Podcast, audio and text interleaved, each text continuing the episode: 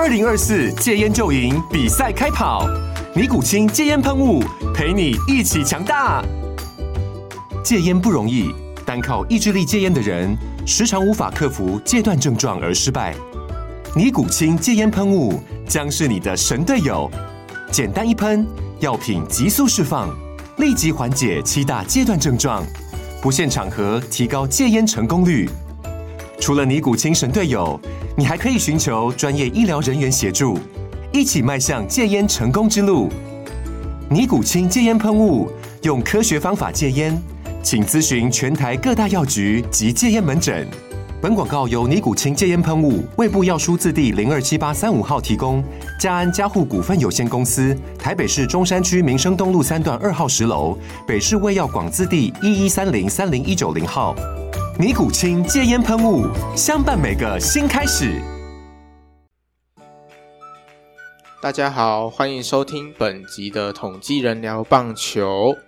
呃，今年的杭州亚运刚结束了一段时间了哦，然后我们的中职季后赛呢，挑战赛的部分也先结束，准备要进行台湾大赛。那在台湾大赛之后呢，我们就准备要迎来。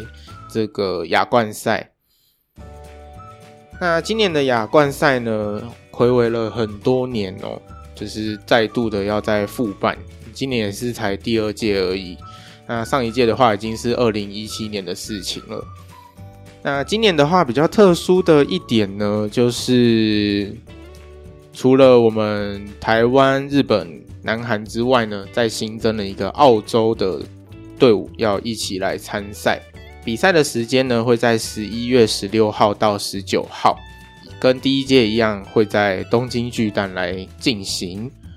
那我们之前有提到说，这个球员的限制呢，会相对其他的国际赛比较多一点点哦，因为他是希望是一个比较年轻取向一点的比赛，就是就是有点类似培训队那一种啦。对，就是就是比较有未来性那种。对，看大家有没有好好养养好自己的年轻选手们。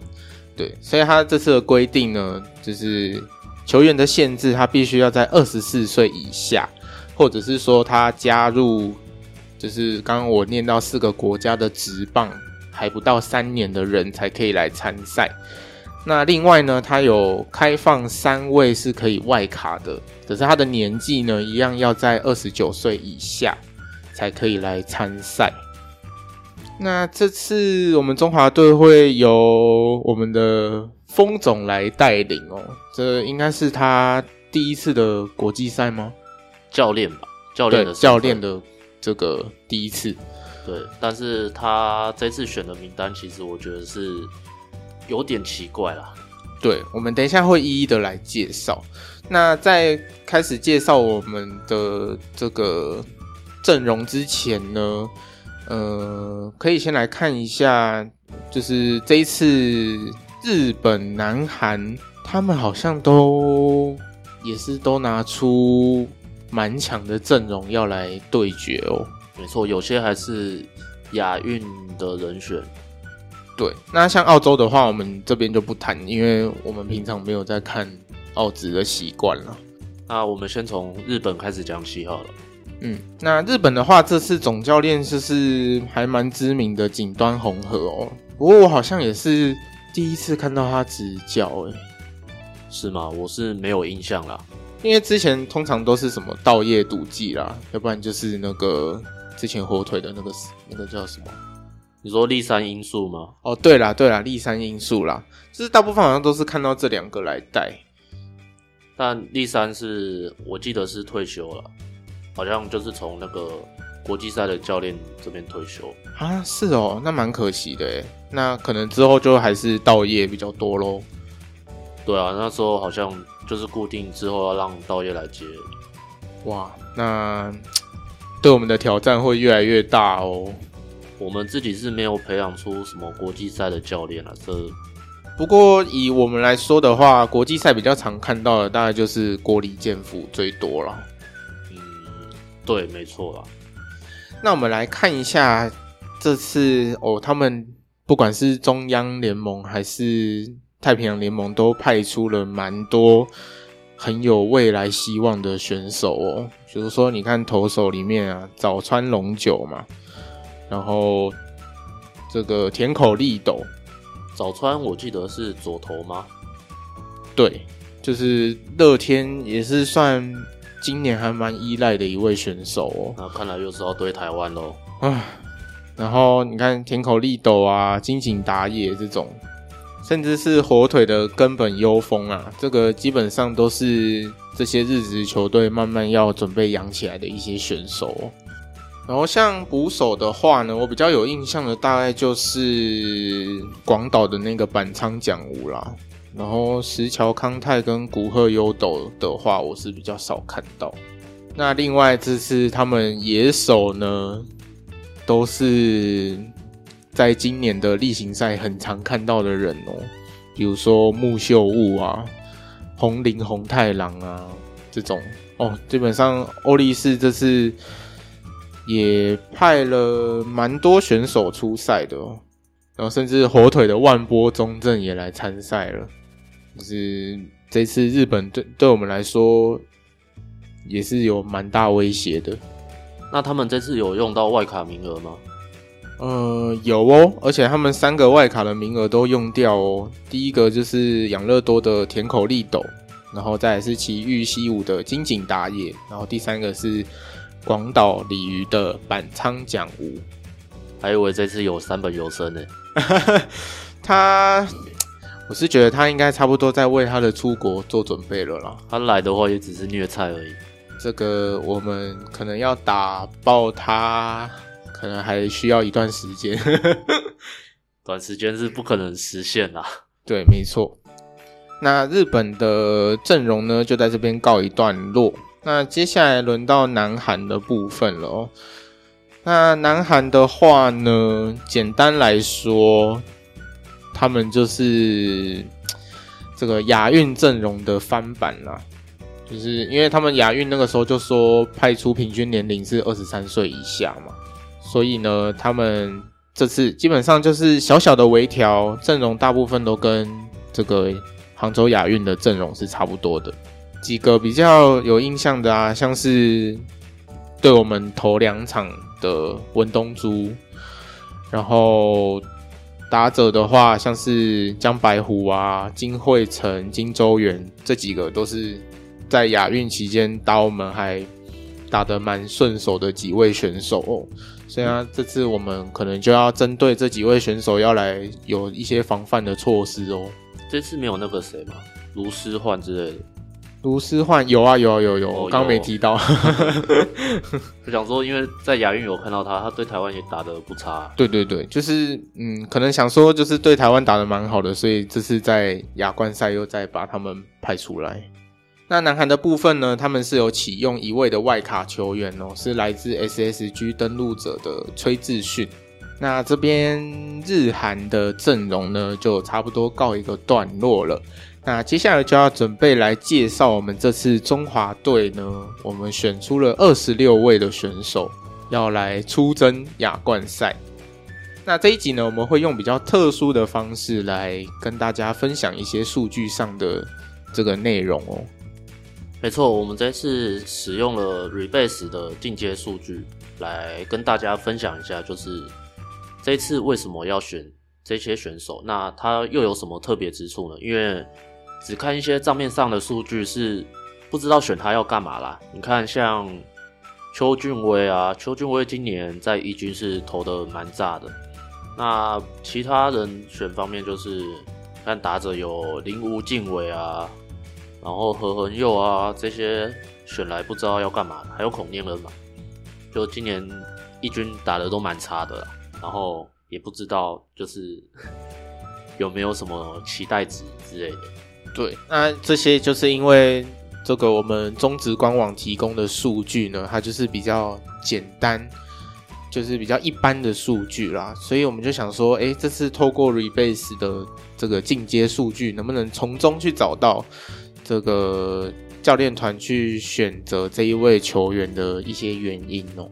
没错，那我们就赶快来开始吧。那首先我们从投手开始讲起。投手的话，我们这次总共选了十一位选手哦。那让我蛮意外的一点是，里面没有兄弟的投手诶，还真的嘞。对，我就想，我本来是想说，诶，每一队都有，结果诶，后来仔细看了一下，竟然没有兄弟的，而且这次连抬杠的都有。对啊，是让我还蛮意外的啦。好，那没关系，我们就赶快来看一下这次的名单有谁嘞。首先，第一位来自富邦悍将的李子强，呃，他本季二十九场出赛，四场先发，二十五场后援，拿下一次中继成功。那投球局数四十八点一局，防御率四点四七，每局被上垒率一点三九。四十八局投球当中被打了四十三支安打，两支全垒打，二十四次保送。三振有四十七次，我觉得他这三振率还算不错。嗯，我觉得他这次应该会对其他队的打者蛮有威胁的啦。那只看刚刚那些数据，其实看不出来选他的原因，对不对？没错。那我们就赶快来看一下进阶数据吧。那李子强他今年是有先发也有后援。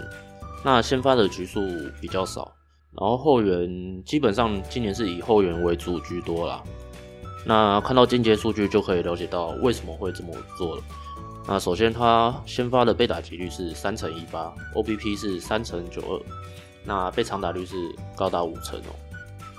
那反观后援呢是被打击率不到两成，那被上垒率就也是算还可以啦，在三成零三。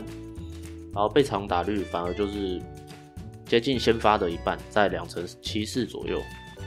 这个数据是蛮有趣的，因为没想到先发后援数据差那么多。虽然先发的样本数比较少，但老实说，我是觉得蛮可惜的。毕竟他算是有球速的投手，跟江国豪一样，就是我觉得类型蛮相似的，但是。就是先发没有投出好成绩，才被拉到后援的。嗯，不过他拉到后援的确啊，你看到 OPS 整整个攻击指数来看，好上非常多。没错，就是你看他先发的 OPS 是这个零点八九二，但是一到后援马上就压到零点五七七啊。那这是他个人的部分，如果你把他拉到去看联盟。就是把联盟的这个平均拉进去看的话呢，整个 OPS Plus 在这个先发的部分来到一百五十八，但是一到后援的时候呢，马上就降到六十八点二。那我觉得它就相对的展现它在后援的一个价值。另外，它其实后援的局数大概是先发的两倍啊。可是呢，你看这边，它今年。先发被打了二十一支安打，那后援反而只被打了二十二支安打，就知道他其中就是不知道先发是体力条不够，还是就是到投球到第二轮就是容易被打者掌握。像他在队上呢，今年就是跟戴培峰搭配了蛮多场的哦。那这次戴培峰也是有入选的，所以也可以就是给教练团当做一个考量啦。像是在他的这个。跟戴培峰的搭配呢，他的挥空率是相比其他捕手，比如说拿姚冠伟来看，那姚冠伟跟李子强搭配呢，他的挥空率是在百分之十四，然后他跟戴培峰来搭配的话呢，这个挥空率就来到了百分之二十五左右哦，就是提升了很多。再就是他这个整体。跟戴培峰搭配的这个被 contact，就是就是打者容不容易去击到球的一个几率是在全队里面最好的，是压在百分之七十四左右。然后像是这个他跟戴培峰搭配的这个被打者击球的这个扎实度呢，从这个平飞球可以来看到。姚冠伟其实是比戴培峰好一些些的，姚冠伟是在八点九 percent，然后戴培峰是十一点三，但相对的打成飞球的比例就比较高了，高了差不多六 percent 左右。那接下来看一下他的配球模式，他今年几乎是以四缝线为主，呃，搭配一些卡特球和滑球。那老实讲，他这个配球模式，我觉得是有点稍微单调的，因为四缝线和卡特球基本上就是直球系的，那他这两个球种几乎占了将近百分之九十以上。如果是对上日本或韩国这种球队的话，只靠这两个球种是有点难压制打者啊。因为像其实李子祥他还有指叉球和曲球，但是呢，这两颗球在今年加起来只有投五球而已。那如果对上日韩这种缠斗率比较高的，那可能要多使用这两颗纵向的变化球。不过呢，他今年虽然几乎使用直球比较多了，不过可以看到他被打击率、他被长打率那些的都是蛮漂亮的。被打击率两成三一，被长打率三成零八而已。那其他球种就更不用说了，就是会更低。主要就是说，他的这些直球系的球路都可以压在比较低的角度了，所以我们的打者就会比较难去做攻击。那我们这次的话呢，就会把它定位在中继的位置哦。那接下来第二位要看到的投手呢，一样是来自富邦悍将的这个曾俊岳，他在今年呢出赛了五十四场哦，全部都是后援的部分。那拿下了两胜两败，十八次的救援成功，以及九次的中继成功。那投球局数来到五十一点二局，每局被上垒率是零点八九，ERA 是一点二二。整季呢是被打出了二十九支的安打和一次的全垒打，四坏球有十七次，以及六十次的夺三振。那失分呢就是压在个位数啊。七而已，那算是一个非常好的一个成绩哦。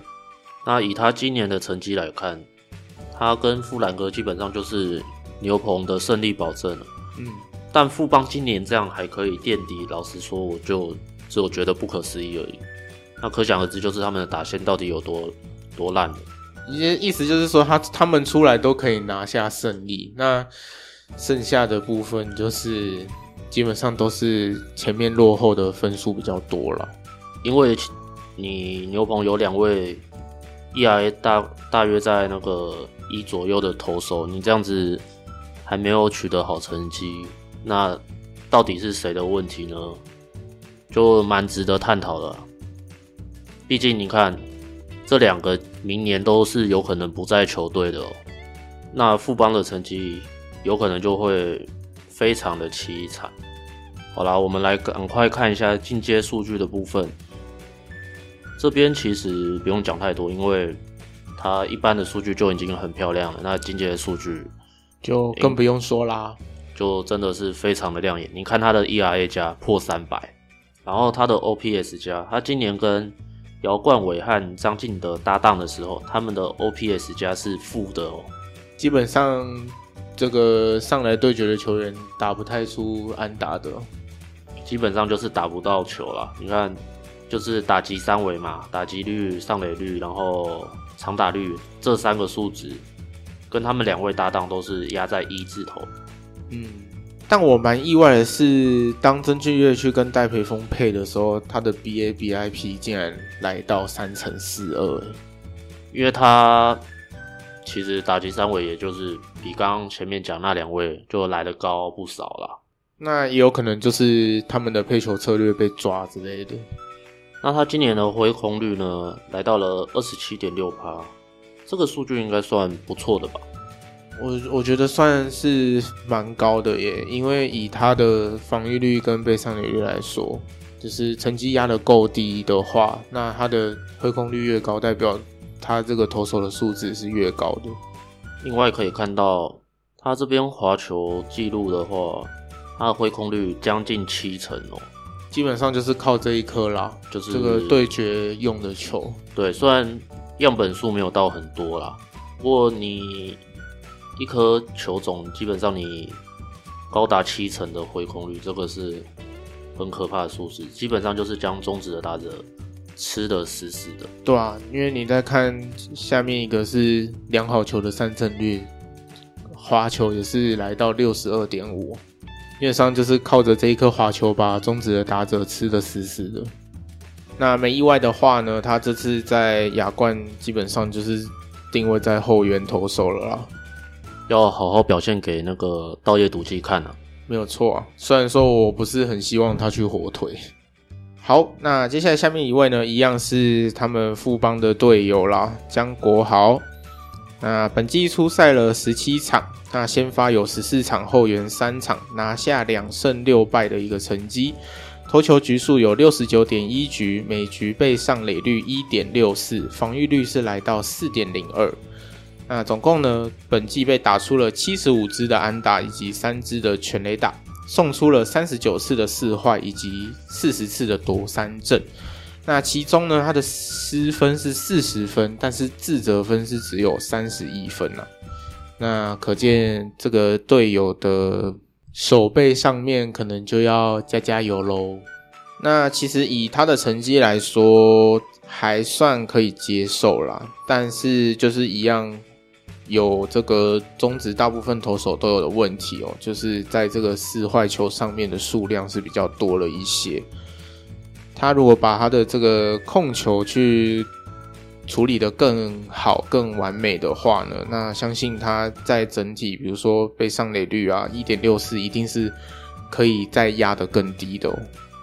嗯，看一下江国豪跟其他捕手搭配的数据来说，其实今年入选亚冠赛的戴培峰是跟他搭配数据最好的一位，他的 WHIP 压在一以内，虽然样本数不是最多啦，不过。看起来他跟戴培峰搭配是最好的，就是那个 kimoji 是最好的。对啊，然后你再看他，其实先发跟后援上面成绩实在是差异有一点大了，所以以这样的成绩看起来，他这次的定位我们是会把它放在先发上面的。其实今年他也是以先发为主啦，他后援只有三又三分之二局而已。对，但是那个少少的局数里面就出了蛮多状况的。对，他的打击三围都是被打击三围都是破四啊。对，所以与其去冒那个后援的险，那他都不如就是稳稳的做他的先发就好了。嗯，说的没错。那我们赶快来开始看下一位吧。好，那下一位呢是来自我们台钢雄鹰的陈柏青。那他在今年呢，因为基本上都在二军出赛嘛，那出赛了十三场，那先发十一场，后援两场，拿下四胜一败的一个成绩哦。投球局数呢是六十四点二局，每局的被上垒率一点五三，防御率是三点零六。那全季呢是被打出了六十五支的安打哦，那但是没有被全垒打。四坏球送出了三十四次，以及六十三次的夺三振。那这个自责分呢是落在二十二分。不过这边蛮有趣的一点是，从他的滚地飞球的状况来看呢，他很明显是一位这个飞球取向的一个投手哦。而且再加上他有一个还不错的三振成绩，所以我觉得。他这次应该不用太过担心了。另外，他今年还是二军的防御率王和三振王哦。而且他在二军的总冠军赛，其实那场成绩也投的还不错。先发七局被打了七支安打，一次四坏保送，五次三振，然后只掉两分而已，也带领台钢雄鹰顺利拿下二军的总冠军。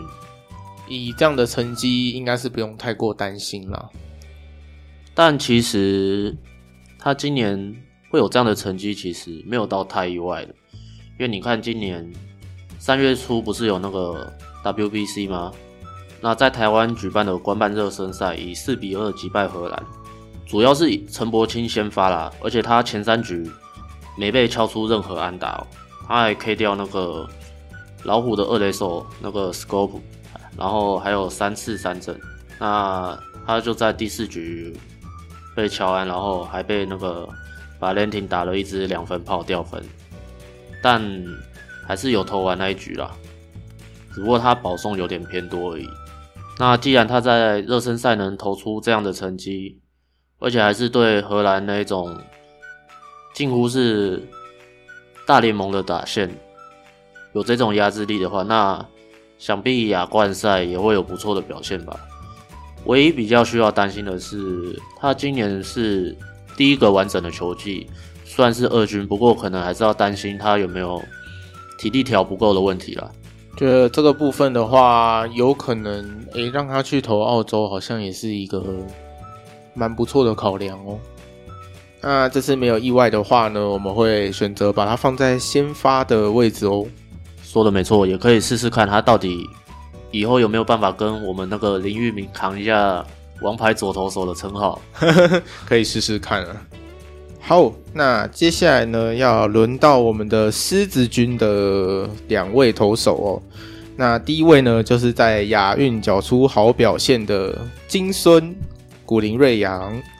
那在今年呢，他出赛了十三场，那十三场都是先发，拿下五胜二败的一个成绩。投球局数有八十局，每局的被上垒率是零点八九，防御率来到一点八。本季呢是被打出了五十六支的安打，还有四支的全垒打。那四坏球呢？诶，我觉得这个成绩就不错喽，只有十五次，而且拿下了五十二次的三振。整体的自责分又是只有十六分啊，那这个应该没有问题吧？他今年主要是控球进步很多啊。那虽然。虽然进步很多，可是他在季后赛先发就被打爆了。但这个就是另外一个话题了嘛，就是他到底要跟陈崇宇还是跟林黛安搭呢？这个问题的话呢，我们还是留到这个我们到时候台湾大赛系列特辑的时候，我们再来聊聊吧。但其实也不用太担心了，因为你刚刚讲的这两位呢，都不在亚冠的名单里。没错，而且还是。这个捕手还是有跟他一起出征亚运的戴培峰嘛？对啊，而且他汉古林瑞阳亚运其实也投的很好啦，而且他都是以后援上场，他后援的表现也非常好。那这次比赛的话，要定位在先发还是后援？我觉得主要是看林月平有没有跟陈金锋沟通一下，因为他今年。投球局数也来到了八十局，然后再加上也有出征亚运嘛，我原本以为他今年会就这样关机的，但没想到还是有让他继续出赛亚冠。那到时候就不知道他有没有什么保护措施要实行了。诶、对耶，都没有考量到这个保护措施诶。呃，我觉得以古林瑞阳的状况来看，有可能这个丙总是会有这样的，就是一个投球局数的考量哦。那再来看一下另外一位统一师的投手林兆恩，他其实跟古林瑞阳一样，就是也会有投球局数的限制。啊，林兆恩本来就是统一比较期待的投手啦，毕竟是稀有的左投嘛，而且球速今年也有一直向上突破，所以我觉得统一师是应该好好的保护他啦。嗯。所以下这个局数限制的这个考量是正确的啦。那我们看一下他今年在二军的一个成绩状况哦。出赛了十五场，那先发有十一场，后援了四场。那胜败呢是拿下四胜四败。那总共吃了五十七点二局，每局的上垒率是一点二，防御率来到三点五九。那被总共被打出了五十八支的安打，以及两支的全垒打。那四坏球呢？诶、我觉得这边也保持的不错哦，是十一次，而且还拿下了四十九次的三振。但比较可惜的就是在这个自责分的部分呢，还是有来到这个二十三分，稍微可惜了一点了。但整体也保持的不错啦。你看他季末就被拉上一军了，而且还有出赛到十一场。那投了十七点一局，被打了十九支安打，有十五次三振，还有一支全垒打。那每局被上垒率是一点四四，这个算有点小高。那其实整体来说算还好啦。以一位新秀投手来说，这个成绩我觉得是可以接受的。嗯，那没意外的话呢，不管是古林还是林兆恩，我们应该都会把它定位在中继的部分。没错，虽然蛮希望古林可以扛一场先发的，但考虑到他也是常常受伤嘛，还有体力条的问题，就让他在中继安心的吹球数好了。对，要不然你只要因为这个赛事又把明年的赛季赔掉，那真的是得不偿失啊。嗯，没错。那接下来来看乐天的部分。那首先是陈克毅，他今年先发十六场。那总共投了八十四局，每局被上垒率一点四零，防御率四点六一，被打了八十五支安打，六支全垒打，有三十三次保送和四十八次三振。嗯，陈克一算是今年乐天的惊奇了，毕竟他前两年还面临被即将被释出的命运嘛。那他今年能够表现这么好的原因，看得出来就是控球有很大的长进。再加上他那颗三千转的曲球，我觉得帮助到他很多啦。你看他滚地球比占了将近五成，来到了四十八 percent。那他的平飞球比例就是非常的低，不到十九点六。那飞球的话占了就剩下的部分三十四点五趴。他的球基本上就是要么让打者打不好，要么就是让打者就是因为。转速越高，就球变化轨迹越大嘛，应该是这样没错吧？嗯，那所以啊，要么就是让他打不好，要么就是打者会把就是不小心挥到球的下缘，就形成飞球的比率也蛮高的。七点八其实还蛮恐怖的耶。那其实这次亚冠赛的话，我应该会排他先发。你看他。虽然每局被上垒率是一点四，算是还不错啦，但因为他先发的比赛我都有看，其实控球其实也是蛮惨烈的，尤其是他的直球，因为他的直球常常投不进好球带，那就只能靠一些变化球来投进去好球带。最常看到的就是他用曲球和滑球去抢好球数，万一这两颗球种你也抢不下好球数的话，就只剩直球了。那直球他又常常不小心投到红中，那如果对上像日本啊这种球队，就是很会抓你失投球的，你如果摆在中继的话，可能是没救了。先发的话，你有不稳定的迹象，就其实可以及时换掉。所以我认为应该把它排在先发比较好。嗯，我觉得合理，而且可能要避免对上日本哦，因为他们毕竟选球。和缠斗性都很好，那对于这个控球没有到很精准投手来说，是会投起来有点痛苦啊。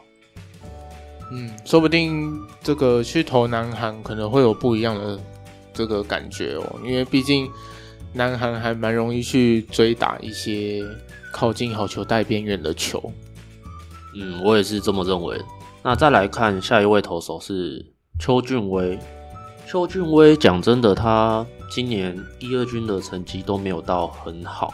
他二军投了三十八局，ERA 四点二六，每局被上垒率也破一点五，来到了一点五三。那到了一军呢，二十二点二局，每局被上垒率是一点八一哦，防御率五点九六，这都是蛮夸张的数字。对于他会在亚冠名单内，我其实是蛮意外的啦。虽然邱俊威是那时候选选进来之前，他球速就有超过一百五十公里以上，而且也被评价说完成度是很高的投手，但他进来职业后就有一个大问题，就是他的控球很惨。像你看他在一军三振四坏比是接近一比一，十次三振就有九次保送了，然后再加上挨打的频率又很高，就是像你直球常常控不进去啊，不然就是投到红中啊。反正今年看他不是在被保送，就是在挨打的路上了。嗯，所以我觉得他这次的话，可能就是要蛮长时间待在板凳上面，等待他的机会到来了。对，但是像这种国际赛是比较希望不要有什么败战处理投手了，不然你来国际赛就不知道干嘛了。败战处理投手我来也可以啊。嗯，那他的话可能就是我觉得会像亚运的，比如说河河库的那些选手，就是可能给他吃的局数就不会太多了。对，没错，因为假设他不小心爆炸的话，那对其他投手调度的问题会有会有一点伤脑筋啦。对，没错。那下一位就是乐天今年的惊奇了，王志轩。我觉得，如果是我的话啦，他绝对是这次中华队我觉得一个很好布局投手的人选，就可能会用来专门拆炸弹吧。他今年基本上就是担任这个角色。你看他今年季后赛对统一狮的那一场，满垒然后安全下庄，有没有？我只能说太猛啦！王志轩原本是左，就是。左投的正手啦，正手就是上肩投球，那改成了左侧投之后，你看他今年成绩进步超级多，三十五局防御率一点二九，而且每局被上垒率零点七一而已，这个基本上就是最想看到的那个中华队的牛棚投手的成绩吧。嗯，说实在，这个成绩真的蛮鬼的诶。那我们来看一下他今年对左右打的成绩。他今年不管对左打还是右打，其实被打击率都在压在一字头，这一点其实让我蛮意外的。因为你看他虽然是左侧头，但是右打应该会比较有利，就没想到他竟然压制右打还压制的蛮不错的。对，这一点是我没想到的。而且你看他今年常常担任拆炸弹的角色，基本上垒上有人。他都有上场过，而且被打击率最高值来到了两成五，也就是四分之一。那其他跑者在一二垒啊，一垒或二垒被打击率都是蛮低的，尤其是满垒。你看，面对八个打席，只被打了一支安打，心脏蛮强大的啊。然后再来就是，你看一出局或两出局的时候，都面对超过四十个打席了。那一出局的被打击率是两成一六，到了两出局的时候，被打击率只有到了一成左右而已。我想这也是为什么教练团今年那么信任他的原因吧。嗯，我想也是哦。另外，他今年的滚地球的比例来到了五十趴，可以显示他的球是有多么不好掌握的。而且他的 ERA 加来到了两百八十七点七。这个成绩其实很接近曾俊岳的哦，你看曾俊岳才不是也才了，那个也是很夸张了，三百了，破三百了嘛。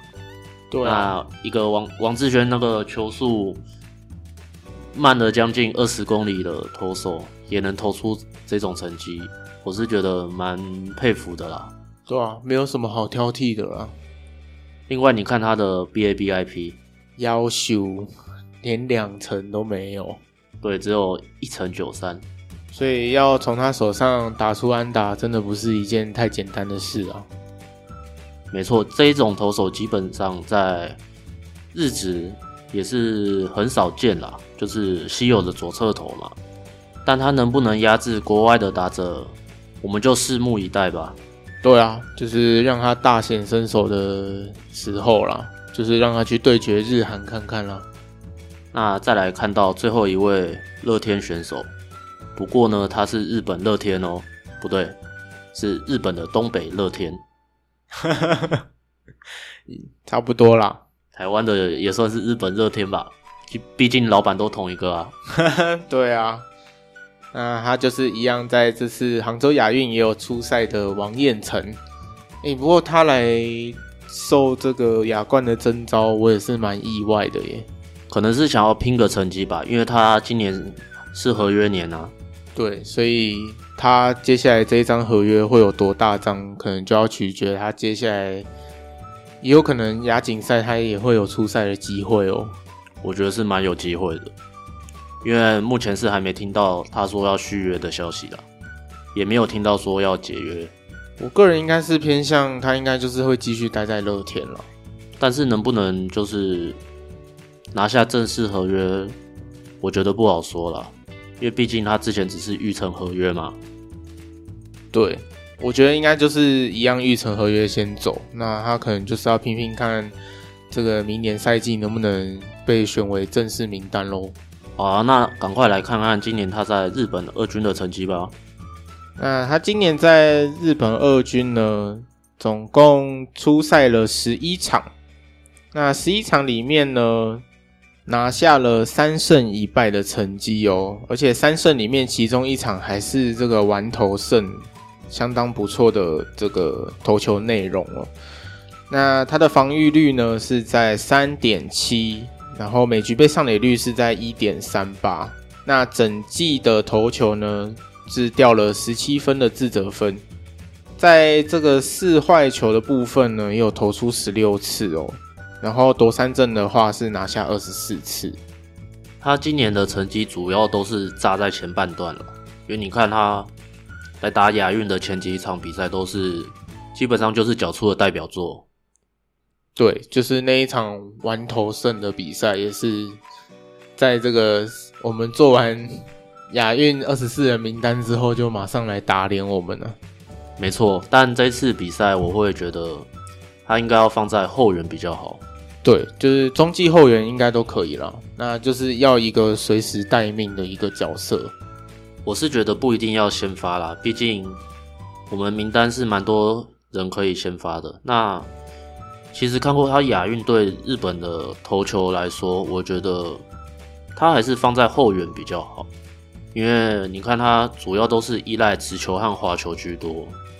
那一场对日本的比赛，他先发就。其实投的蛮辛苦的，就是没有另外一个球种可以来解决打者。像日本打者那么会缠斗的话，我觉得当先发会蛮辛苦的。嗯，而且你看他亚运对决的日本队还只是业余组成的哦。这一次亚冠赛，日本职棒这边组成的选手大部分都是今年有在一军出赛的选手。这个对他的挑战性会更大。没错，我自己这边是有一个小小的心愿，就是希望他不要再投日本了。我觉得他拿去投南韩，说不定也会有很好的效果啊。就是以他今年这样子的表现来看的话，就是投谁都好，不要投日本就好。是不用刻意避开日本啦。不过我我还是希望他能专心在后援的角色吧。那到时候怎么调度，就看我们的金峰啦。没错，峰总会怎么决定？毕竟是他第一次的国际赛执总教练的兵符嘛，所以他会有什么样的操作，还有待观察。我只求一件事，不要投局数。好，在这个进入打者们之前呢，还有一位这个。算是亚运的遗珠吗？我只能说，该你的还是跑不掉了。没错啊，他还是在这次的亚冠受到了征召啊，就是来自魏全龙的林凯威。林凯威其实在亚运之前成绩都算很不错，我记得防御率都压在一字头。但是呢，自从亚运开始之后，他就受到了震撼教育，就是基本上都被打爆了。我们从九月二十九开始看起，在到例行赛结束为止，他七场比赛掉了九分自责分，这是真的有一点爆炸啊。我猜可能是配球也有被抓到了吧，因为你看他救援成功，好像就是在他受伤之前就十八次了，那到了季末结束还是十八次，他好像之后就转成中继投手了。嗯。这样会让我有点不太知道他这样在亚冠的定位该放哪里耶？他应该可以跟曾峻岳组成那个双守护神吧？嗯，不过应该是会以曾峻岳为主哦，希望吧。那投手已经讲完了，我们赶快来看到打者吧。我们先看一下捕手，捕手这次选进了戴培峰、林无敬伟和蒋少红。那戴培峰我们亚运就有介绍过了。你就不再说太多，我们来看一下林无敬伟。说实在的，选他，我自己是觉得一半一半呢，就是到底该不该选？讲真的，我本来以为会选那个宋家祥，对，我本来也是想他，但是看到林无敬伟的时候，我就想说，还是是因为这个林吴晋伟在下半季的出赛场次变比较多了，这个应该不是重点吧？他出赛再多，表现不好也是没什么用啦。我比较觉得有可能就是曾豪居就是婉拒那个宋家祥让他去比赛，有没有？因为毕竟他今年第一个完整球季嘛，他后面还有一点那个。体能不够的感觉，就是打击成绩就越来越差哦，也是有可能啊，就是基于保护选手的一个考量，但不要让我看到他在亚锦赛哦，我会打人哦。那这样我们要再被打脸一次哎。那说实话，林吴敬伟他的表现也没有到很差啦，因为你看他的一二军长打率差不多在四成，二军的话。他的上垒率也是不错的，在三成九零。不过到了一军，就是低了不少了。对，而且以以兄弟的角度来看好了，就是虽然说大家不太最近不太看好高宇杰，可是你再来看林吴晋伟的时候，他的确离高宇杰还是有一段差距哦。而且就是在这个。不管是配球也好，接补球上面也好，就是他还是有蛮大的进步空间呐。那这一次这个亚冠赛对他来说，可能也是兄弟球团会拿来好好检视他表现的一个时候了。是没错，但是我觉得他这次可能会待在板凳居多，因为你看另外一位捕手蒋少红，他就是今年味全的主战捕手了。嗯，他的话就毋庸置疑啦。他基本上这次捕手应该就是蒋少红跟戴培峰在抢了，但最后会是谁出现，可能还真不一定诶。因为毕竟蒋少宏到时候去打亚冠的状态是，可能台湾大赛才刚结束不久。那最后到底是会是谁来这个先发蹲捕的话？我觉得要再观察一下蒋少宏在台湾大赛的表现。那他今年本季呢是缴出了一个二三三的一个打击三围啦，尤其是在这个攻击的部分，我觉得下半季看可以看到他整个火力变得比上半季还要凶猛蛮多的。就是甚至从原本，哎、欸，我好像不是太看好他，但是他到下半季的时候，我是变得有一点怕他上场打击的。而且他的守备讲真的就是日职那个甲斐拓也的，就是以我们中职来说，就是中职的甲斐拓也了。他因为你看他配球还有主杀的部分，都是中职今年数一数二的选手。嗯，整体的那个感觉是还蛮像的。那我可能会选择蒋少红担任主战捕手吧。毕竟你看他今年的成绩有目共睹嘛。那也希望他将来能朝那个他们总教练叶军章那样的铁捕迈进啊。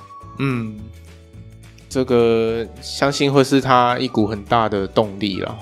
好，那再来进入内野手的部分啦。那第一位呢是富邦的叶子廷，叶子廷也是今年富邦的大惊奇之一吧？你看他下半季打得有多恐怖？嗯，这方面我对他印象还蛮深的哦。你看他到下半季的成绩有多火烫？那七八两个月，基本上大部分学生都在过暑假嘛，他是就是。热到靠背那一种，他七月打击率高达四成，那八月呢，虽然下降一点，也高达了三成七一，而且基本上他内野好像哪里都可以守。他今年主要是出赛二游居多啦，那三垒手也有过，那外野手也有客串过一场。这个有打击又有守备的这个工具人呐、啊，而且讲真的，你看他去年的成绩，还有前年。你都不认为他今年会表现的那么好，但老实说，就是打出符合教练的期待吧。因为我觉得教练也很喜欢用他。诶，那我们的风总毕竟来自富邦体系的诶，是这个在先发里面会不会看到他嘞？我觉得不好说。他，你看他主客场的打击率就差很多了，主场有高达三成，那客场就只有两成三七。那比赛又是在不熟悉的东京巨蛋打，哦，那这样可能得好好想想喽。那到赛季结束为止，他的打击率来到了三成三一，上垒率三成五九，长打率四成一一。不过呢，他的纯长打率就蛮低的了，不到一成，只有零点零八一而已。另外，他的滚地球比来到了六十五点八趴，啊，将近了三分之二。这个是需要注意的地方了，因为你看国外守备都是比较好的部分嘛。那你一直打滚地球的话，就代表对方比较有机会守起来。对啊，像是日本这种内野守备超级稳定的，你基本上就是把球打给人家接了，一点机会都没有。你就算打到二垒垒包正上方的滚地球，有没有？他也可能给你直接扑下去。对啊，这只能说日本的手背实在是做的太绝了。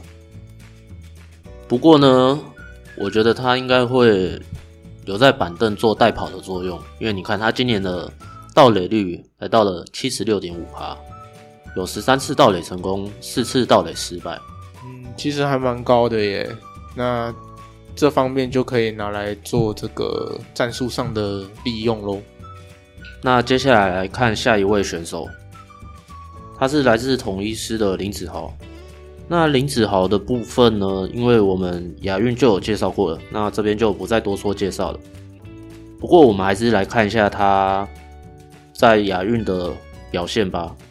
林子豪嘛，他在亚运呢，他总共有十二个打数，那总共是集出了四支的安打哦，打击率是三乘三三。那在这个上垒率的部分呢，是来到了五乘五六哦，只是呃那个时候就有说，他其实整体在亚运的表现是相当不错的，而且呢，他在这个亚运呢，就把他在中职的盗垒数差不多都盗完了，总共有三次。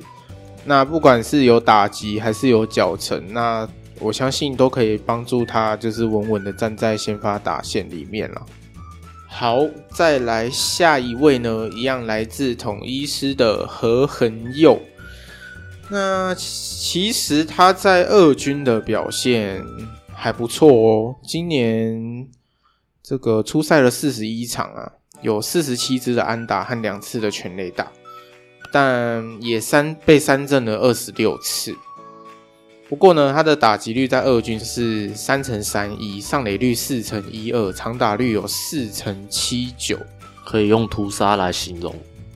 对，但到了一军就蛮惨的，就嗯安打，因为他也出赛了二十二场。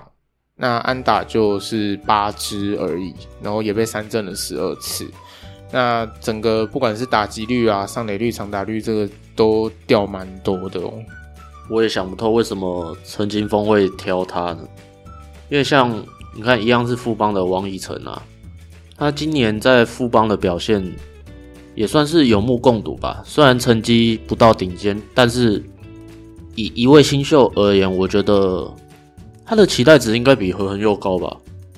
嗯，可是我想这个风总他可能也是这种实际取向，就是拿成绩说话的这种挑选方式吧？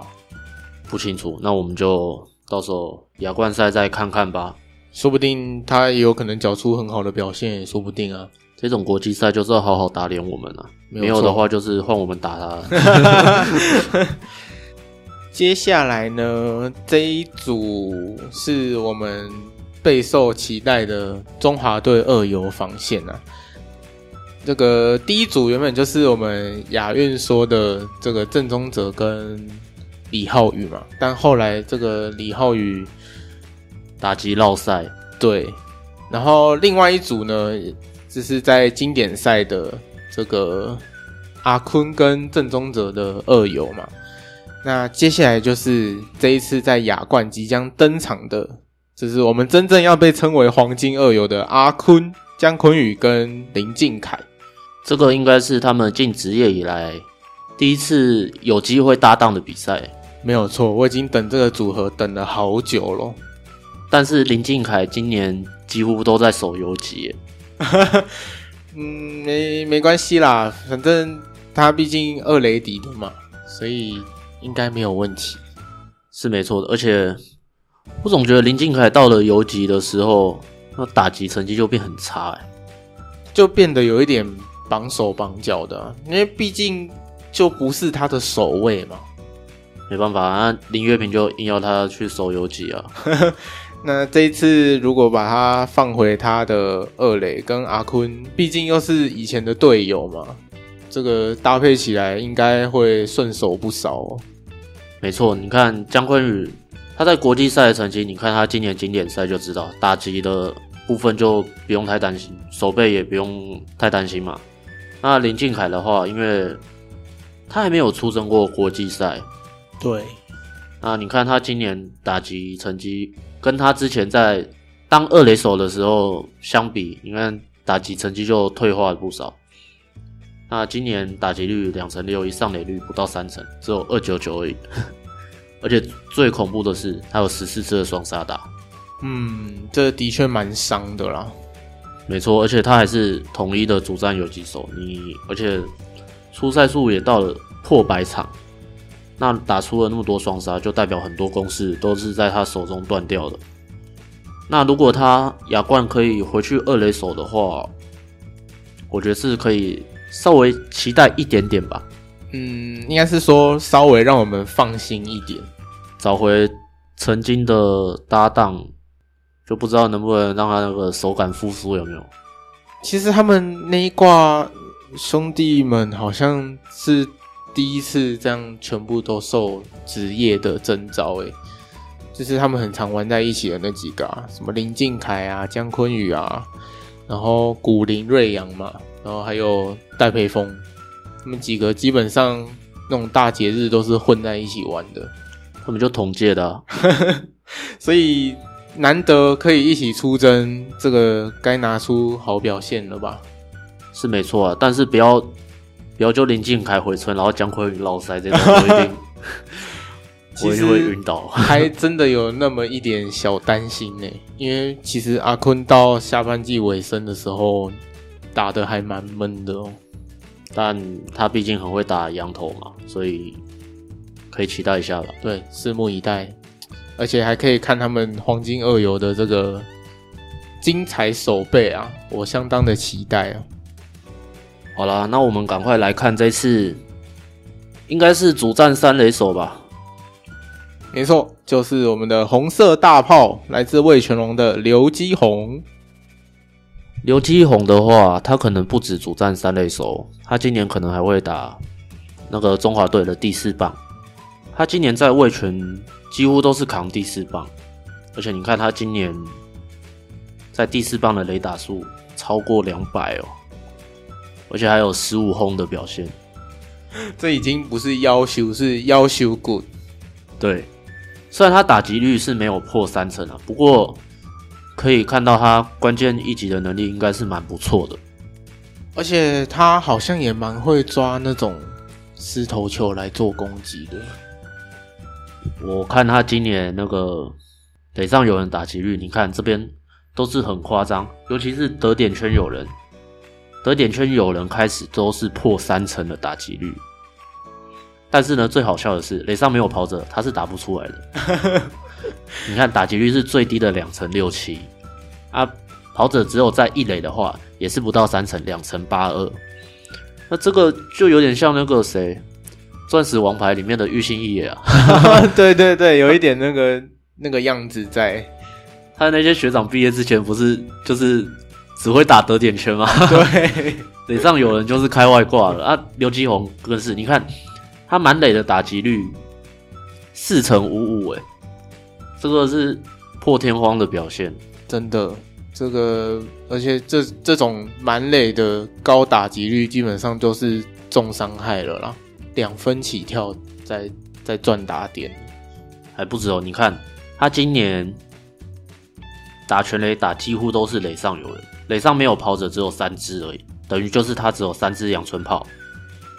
那两分炮是比较多啦，那今年也有一支满贯炮，所以他的全垒打几乎都会发生在垒上有人的时候。对，所以安排他在第四棒，只要我们中华队把垒包堆起来，就真的可以好好指望他了。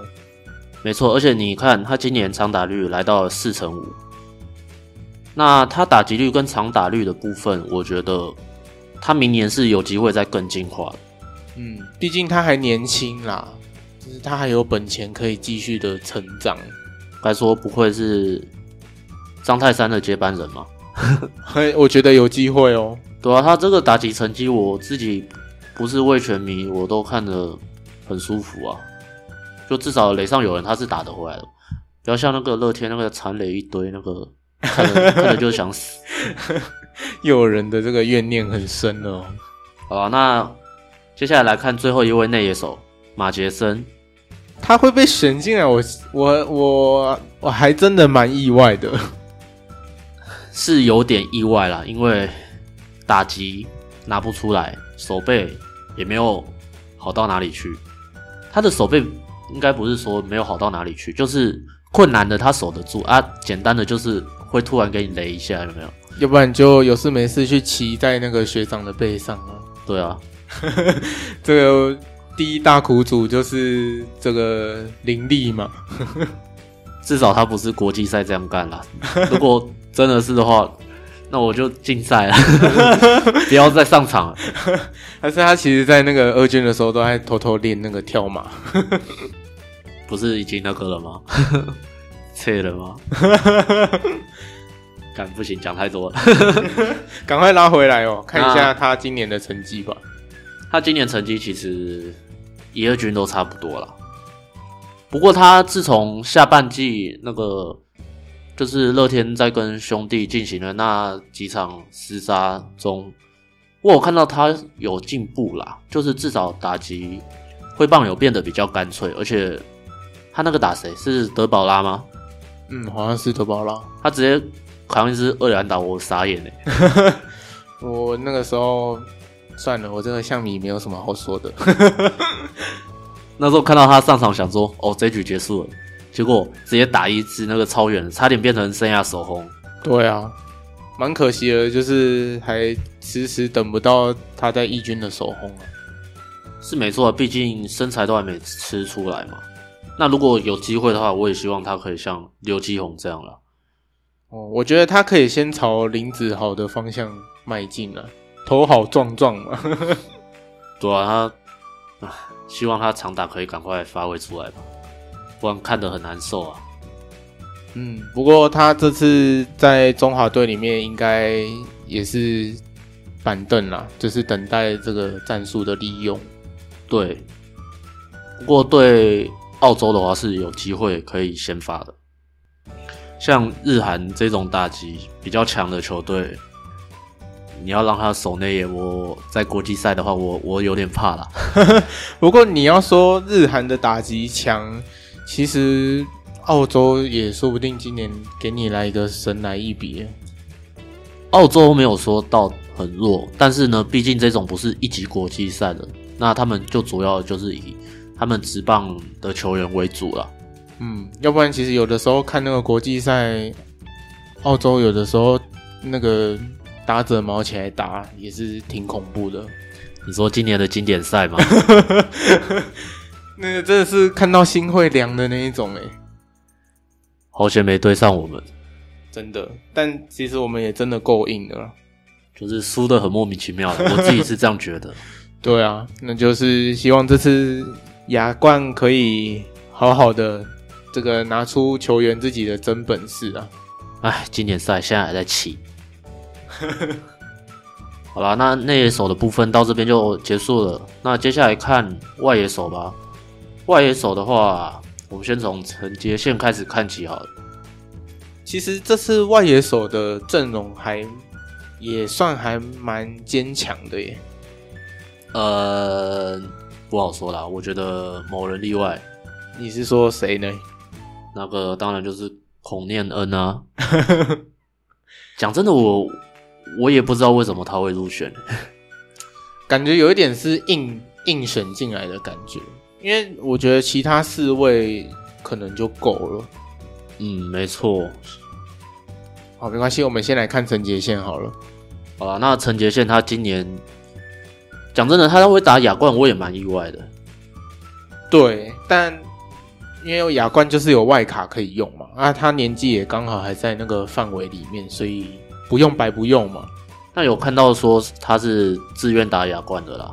基本上他之前被访问就说，只要他能去打国际赛，他自己都觉得很有那种背诵荣幸，就是。可以为自己国家征战，他觉得是一件非常有意义的事啊。没有，我的意思是说，我本来以为总教练会叫他今年休息了，因为你看他今年已经提早开机了，有没有？哦、虽然不是投手啦，但是也会有一点影响吧。嗯，加减会有啦。但不过，反正统一师季后赛也拜拜了。那陈杰宪至少还可以。争取到蛮长的一段时间，可以让他好好的暖机一下。没错，不过他这边数据有一个部分，我是觉得蛮有趣的啦。你看他上垒率四乘一三，可是呢，长打率三乘九七。嗯，通因为通常大部分都是看到这个数字，应该是长打率会比较高。对啦，但是陈杰宪基本上就是以上垒率为主的打者。他生涯上垒率基本上是破四成的，嗯，毕竟他有脚程嘛，就是简单碰一个内野滚地球，他也可以跑成安打，是没错。但是这次比赛他可能不会摆在第一棒哦，虽然他经典赛是打后段棒次，但是这次毕竟以年轻人为主的比赛，他可能会扛中心棒次，嗯，可以跟那个刘基宏一起，就是把这个。中华队的中心打线给撑起来。那还有一些有趣的数据，像陈杰宪他的今年三振保送比跟过去几年一样，都是保送的次数比三振高。另外，他的挥空率是最可怕的，今年的挥空率来到了十点七 percent。这。但我觉得也合理啦，因为毕竟他的攻击习性就是这样嘛，就是即使那一球他没有设定到，但是他也是想办法给你碰到界外去。对，而且你知道他今年的击球分布啊，超级平均哦，左中外野都三十趴以上，那只有中外野的部分是最高的三十六点三，基本上他要打哪边都可以哎、欸。对，可是他反而拉打比较少，他可能就是他打击方式可能就是像那种就是顺着球来的方向，嗯，就没有刻意去拉打了。但我是觉得蛮合理的啊，因为他就是一个上垒率很高的人嘛，那他要讲求上垒率高，那他一定就是想尽办法先碰了球再说，所以他这个要拉打的机会就不会那么大了。不过。要带给对方投手最大威胁的话，我觉得他应该扛第三棒，就是打刘基宏前面一个棒次。因为你看刘基宏是那种很会打失头球的打者嘛，那如果前面来一个陈杰宪这种类型的，我投手都想丢人了。对啊，而且再加上陈杰宪先上垒的时候就达成刘基宏这个垒上有人、打击率很高的这个条件。对，所以其实他们两个这样串联起来还蛮恐怖的耶，这样好像蛮好玩的哦。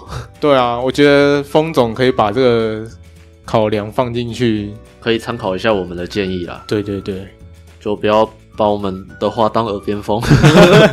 我，你首先他先来听到我们的 podcast 才可以。没错。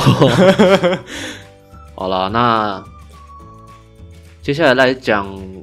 陈杰宪的队友邱志成，他也是今年统一师的大惊喜哦。从七月开始到九月，他的打击率都维持在三成以上。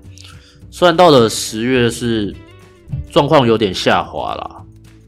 但我觉得他现在已经变成那个外野三鬼要加一了，变成外野四鬼。嗯，尤其你看这个在季后挑战赛的时候，先伤了一个林安可嘛，然后他就有上去做一个完美替补。就是算是没有辜负这个总教练的期待了，因为其实其实那个时候看到林安可受伤的时候，这个还蛮有危机感的，因为这么重要的时刻，然后又伤了三鬼的其中一鬼，但还好就是这个邱志成有把他这个压力顶起来。没错，就是如果他今年没打起来的话，扩编选秀。台钢接收啦，嗯，他以他的成绩台钢收过去绝对赚的啦，对啊，而且这边可以看到他打外籍投手的打击率是超级高哦，到了三成四六诶，那就不用问了啊，直接摆先发就对了嘛，先发右外野。另外还有一个很有趣的数据来跟大家分享一下，从第一局到第五局的时候呢。他的打击率是慢慢往下掉，从三乘八六到了第五局呢，就剩两乘三一了。但是呢，到了第六局，他的打击率又回到了三乘三三了。这个其实是蛮奇妙的啦，而且他特别会打相同比分哦，像比分领先，他反而是打不出来的，只有两成二零而已。我是觉得蛮奇怪的。也不是蛮奇怪啦，至少就是球队没有优势的时候，他是可以站出来挺身而出的。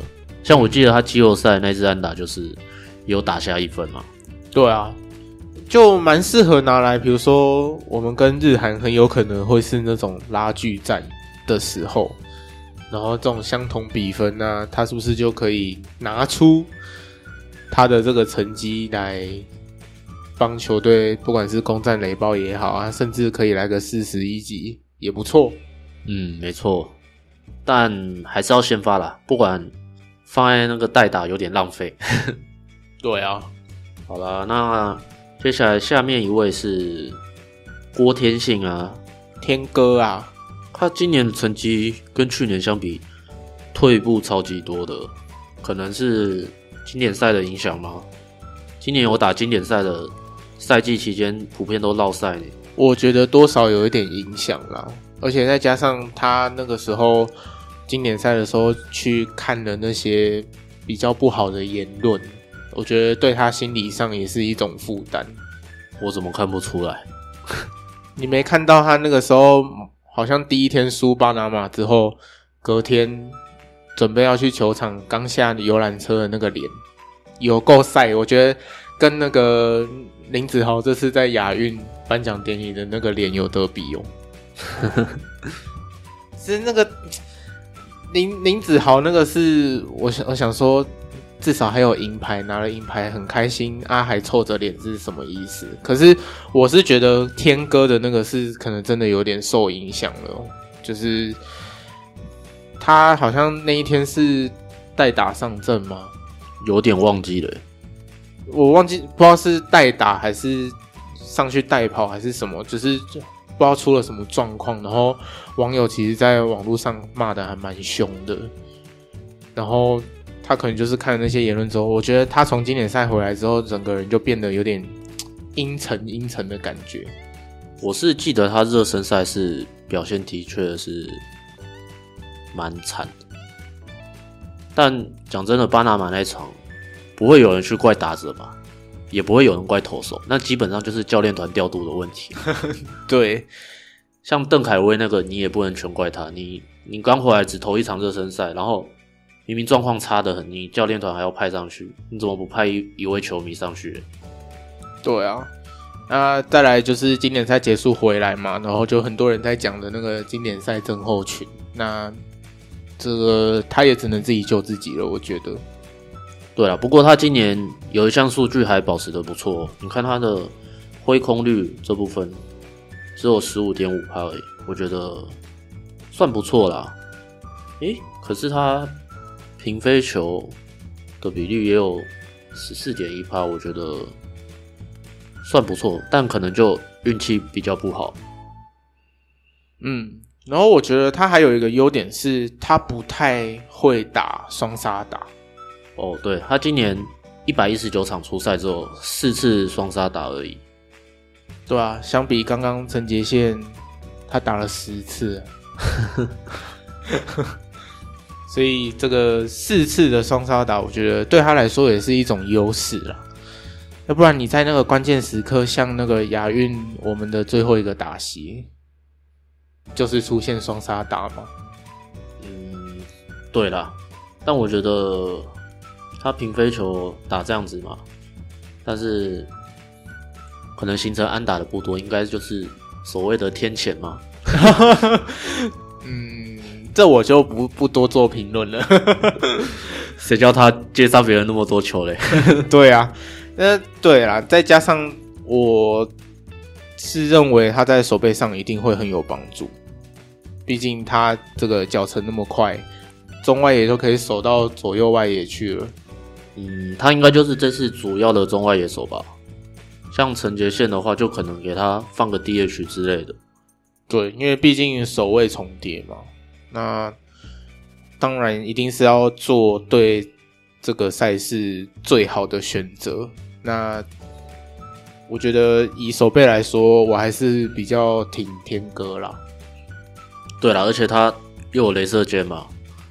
对啊，对啊，而且他今年外野的驻杀有十一次哦，这蛮恐怖的。嗯，不过失误还是有点多啦，来到了六次，啊，守备率就九成八一而已。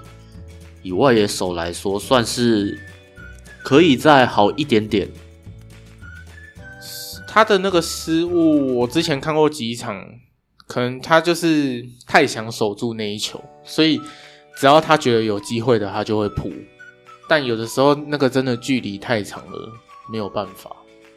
那种也要算失误哦，因为的确他扑了没接到。嗯，好吧，也是，就这个就是记录组的问题啦。要怪就怪记录老师哦。对，好啦，那赶快来跳下一位吧。那我们先讲孔念恩好了。孔念恩讲真的，比前面我们提到的马杰森啊，然后何恩佑啊，更不知道选来要干嘛。的确，的确，因为你看这些外野手，其实其他人全部都是一军主力诶。你看岳振华也是啊，像郭天庆、邱志成、陈杰宪，都是今年一军的主力外野嘛。嗯，那反观孔令恩就是。一军只有出赛四十三场而已，而且打击率也很悲惨，就两成一三。嗯，就是一个在一二军游走的人呐、啊。嗯，对啊，虽然在二军打的没有到很差，但是呢，就是不知道风总从他身上看到了什么，不知道开天眼还是怎样的。什么叫开天眼？就是你知道那种，就是看得到的，就是。会感觉就是出他就是会有什么表现嘛，就可能突然浑身冒金光的那种。你是说风总已经意识到他可能会在亚冠缴出好表现了吗？有可能吧。那我我要来好好那个期待一下哎。不要不期不待，没有伤害。对了，我们前面不可以抱太高的期望，要不然就会变得跟那个。我们那个时候亚运期待李浩宇是一样的意思。其实还有经典赛啦，原本是以为可以赢巴拿马的，但经典赛其实就是场惊奇之旅了。因为毕竟我们输掉了巴拿马之后，竟然连续的取下了荷兰跟意大利。哎，我记得我原本不是有跟你说，我们只要赢巴拿马就好了。就该赢的不赢，然后去赢那个我们觉得没希望的，结果就是因为巴拿马那场落赛，然后所以才丧失晋级的机会。我们还要去打那个什么资格赛。对啊，啊，真的是经典赛就是这么的让人又爱又恨啊。但的确很精彩啦，爱的部分是打击啦，恨的就是投手了，还有教练团。对，没错。哦，我们刚刚讲到哪里？孔念恩，孔念恩。哦，好。那孔令恩大概也就这样了吧。对，就讲到这里。那最后一位讲兄弟的岳振华好了。也讲了这么多哦，这次兄弟真的是选的有够少的。呃，可能是他们很多都超过那个年纪了吧，然后年资也超过了。嗯，但讲真的，兄弟的那个郑浩君，他没打是，我是觉得有一点可惜了。虽然他打过亚运了，嗯，但是因为在这个亚冠的选手名单公布之前，那个郑浩君还有这个兄弟球团就已经宣布他关机了，本季关机。所以我记得是因为那个时候他其实在去打亚运之前，其实就有一点伤势出现了。那球团也有他自己的考量啦。那保护选手这个我们没话说，因为这就是会关系到他明年的表现。那既然关机了，没办法就。就这样吧，就关机吧。对，好，那我们来看一下岳振华，他今年呢出赛了一百零七场哦。今年我是蛮意外的，就是他打击率竟然没有破三成，因为其实去年的总冠军赛他是打得很好的。那在未来即将要播出的某一集呢，我们也有提到这个。去年是因为有这个临危助请平野会一定要把岳振华养起来，那最后呢，这个他不负众望嘛，就是在最后台湾大赛缴出了一个很不错的成绩。那反倒在今年呢，就遇到了这个开季不顺的问题啊。嗯，不知道跟换柱有没有关系哦？我觉得是还好啦，算就是打击率下滑嘛。但他上垒率跟长打率跟去年相比是没有太大的差别，而且他今年全垒打数来到新高九支，我觉得这是蛮值得夸奖的地方了。嗯，整体雷打数也多了不少。呃，没有啦，那初赛数就差很多了。哦，也是啦。但这边我要提到一点就是，他台湾大赛打得好，不只是因为他的能力好啦。我自己是觉得投手投的蛮烂的。哦，对啦，去年乐天在这个台湾大赛的状况，投手的确还蛮炸的，就是发球机啊。嗯，那我觉得，嗯，对啦，状况好或坏，其实这个也是还蛮主观的啦。就是你自己怎么觉得他打得好还是坏，那是你自己的感觉。不过这次的话，岳振华可能就得去守守外野喽。对，毕竟中外也要交给天哥嘛。嗯，诶、欸，那这样子，其实我们这次先发的三个外野手都是有脚程的耶。DH 也是有脚程的啊。所以我自己觉得这次外野的阵容还蛮齐全的，相对内野来说的话。内野没有到很差的，内野基本上都是有脚程的啦，就是没有跑得特别慢的那种。呃，捕手有啦，捕手都跑得比较慢，但捕手就算了啦，因为毕竟他要蹲捕很辛苦呢。你只要上垒就够了，其他的我就不强求。对对对对对，好啦，那以上二十六位的中华队选手名单，我们都介绍完毕喽。关于我们心目中的先发打序的这个部分呢，我们到时候会在粉砖上面再另外做贴文跟大家分享。那至于前面我们没有提到的这个赛程的部分呢，我们在这边一起跟大家做个说明。那我们这次中华队呢是一个晚接早再接晚的一个赛程哦，又是晚接早啊。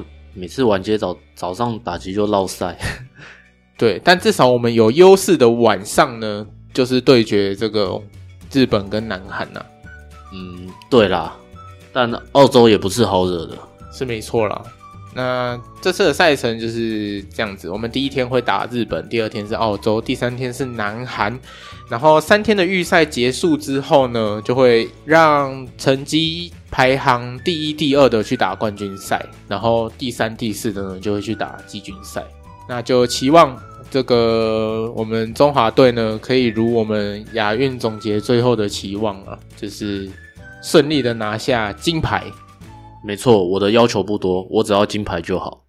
没有错，真的好想赢南韩跟日本哦。好啦，那我们这一集节目就到此要告一段落喽。那一样喜欢我们节目的朋友们，可以到这个我们粉专帮我们按个赞追踪，那都可以获得第一手最新的消息哦。那我们就下集再见喽，拜拜，拜拜。